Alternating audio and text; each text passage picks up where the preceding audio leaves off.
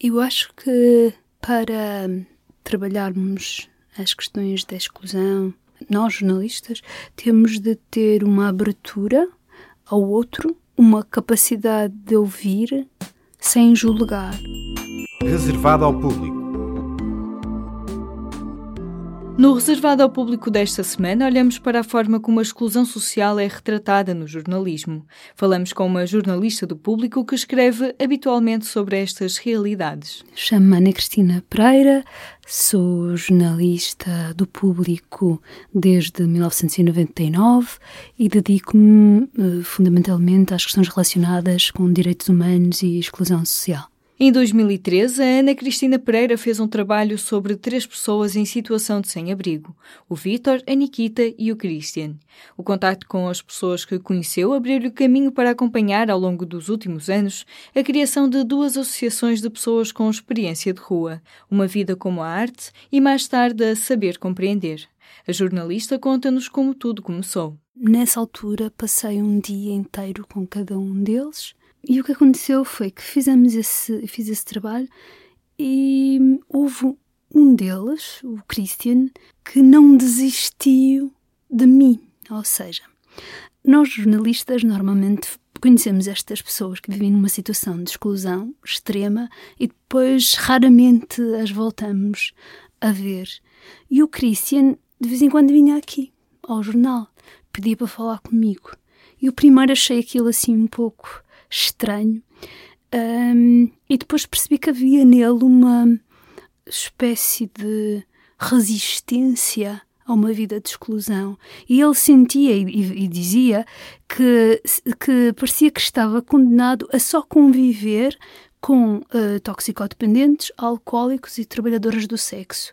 E ele não se resignava a isso. Então, falar comigo era uma forma de ter um contacto com alguém que não era nada disso. Era uma pessoa integrada na sociedade e também não tinha de falar com ele por obrigação, porque não era nenhuma assistente social.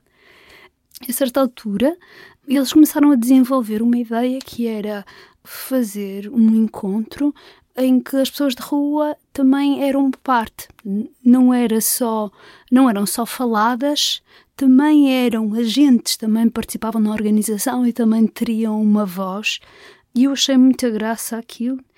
E depois comecei a ir a alguns encontros na preparação para ver como é que aquilo corria. Nem sequer sabia muito bem se aquilo ia dar alguma coisa ou se eu ia escrever alguma coisa sobre aquilo, mas era uma coisa tão inédita que eu fiquei curiosa e queria perceber. E acabam por formar um movimento, que é o movimento Uma Vida como a Arte, que hum, acaba por uh, trazer para o debate uh, as questões relacionadas com, com os sem-abrigo de uma forma diferente daquilo que era habitual. Como é que são tratados no jornalismo os temas da exclusão social, como a questão das pessoas em situação de sem-abrigo? A Ana Cristina Pereira identifica algumas mudanças nos últimos anos na abordagem que os jornais fazem a esta temática. Se nós recuarmos a, a pré-2013, as temáticas relacionadas com as pessoas em situação de sem-abrigo eram muito confinadas a dormir na rua, frio, distribuição alimentar e falta de vagas nas estruturas de acolhimento. E há um caminho que é feito por estas instituições, pela, pelo movimento Uma Vida com uma Arte, pela Saber Compreender e por outras organizações já com trabalho longo, uh, não só no Porto, mas também em Lisboa, como a Comunidade de Vida e Paz, que, foi muito, que se empenhou muito uh, na questão do debate público e também na ideia de construção de, de voz. Portanto, não é uma coisa instantânea. E depois temos um Presidente da República que, quando era estudante, fez trabalho de voluntariado com sem-abrigo e que faz questão de manter esta postura e este compromisso e que chama permanentemente também a atenção para esta problemática. E hoje, de facto, isto é uma questão que está na, na ordem do dia, não é? Mas isso não é uma coisa de sempre, é uma coisa nova. É preciso olhar para as pessoas em situação de exclusão como pessoas completas e complexas. A empatia é um elemento-chave. Quando vemos alguém eh, numa situação tão extremada como alguém que vive na rua, é quase inevitável a nossa atenção ir toda para esse extremar, para esses para o que falta, né? E estamos a olhar para uma pessoa, são os chamados sem, sem casa, sem saúde, muitas vezes sem documentos, muitas vezes sem afeto. Há ali uma série de carências e este lado do afeto é um lado que nós tendemos a esquecer e acho que acompanhar estas pessoas ao longo deste tempo também me fez olhá-las mais para dentro e ver coisas que eu não estava tão habituada a ver.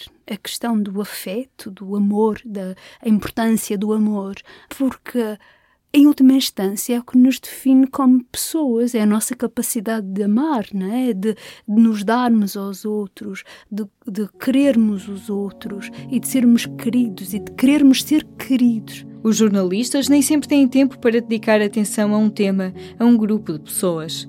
Como é o processo de fazer uma reportagem deste tipo sobre temas tão delicados? Não há assim uma receita. Eu acho que para trabalharmos as questões da exclusão, nós jornalistas temos de ter uma abertura ao outro, uma capacidade de ouvir sem julgar. Ou seja, tem de haver aqui uma curiosidade genuína, eh, uma vontade genuína de saber. Tem de haver aqui uma empatia muito pura. E eu acho que se não houver essa empatia, a pessoa não se dá e a reportagem não é. não acontece na sua plenitude. As pessoas sentem se tu estás a fazer um frete ou se tu estás a falar com elas mesmo porque achas que elas são importantes.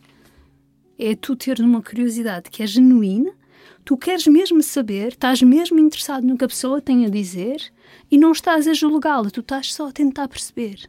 Agora, há aqui, acho que há duas coisas que jogam. Uma é o tempo e a outra é a sensibilidade. Tu teres essa disponibilidade mental. Eu acho que isto é uma coisa que vale a pena trabalhar na, na formação de jornalistas, essa disponibilidade para o outro. O livro Vozes do Silêncio, um grupo de sem-abrigo à conquista da cidadania, foi lançado no início de novembro, coordenado pela jornalista Ana Cristina Pereira e pela plataforma As Vozes do Silêncio. O livro junta 80 pessoas com contributos diferentes na área da fotografia, na área do texto, junta pessoas com experiência de rua Uh, e colocas ao mesmo nível de pessoas com reconhecido mérito. Uh, Dou-te o exemplo do José Luís Peixoto, do Jacinto Lucas Pires, da Ana Luísa Amaral, da Regina Guimarães. A ideia é original da plataforma Uh, Vozes do Silêncio, eles, quando começaram a organizar os encontros, tinham esta ideia de registar o que é que estava a acontecer, Portanto, o livro tem uma componente documental, que é fundamentalmente construída por reportagens nossas, crónicas do professor Luís Fernandes, da Universidade do Porto, e hum, textos dos próprios membros de Uma Vida com a Arte, coisas que são materiais que são eles próprios que constroem. As vendas do livro revertem totalmente para um fundo para apoiar pessoas com experiência de rua que estão em processos de reinserção, com despesas como tratamentos dentários, óculos, aquisição de móveis e calções de rendas de casa.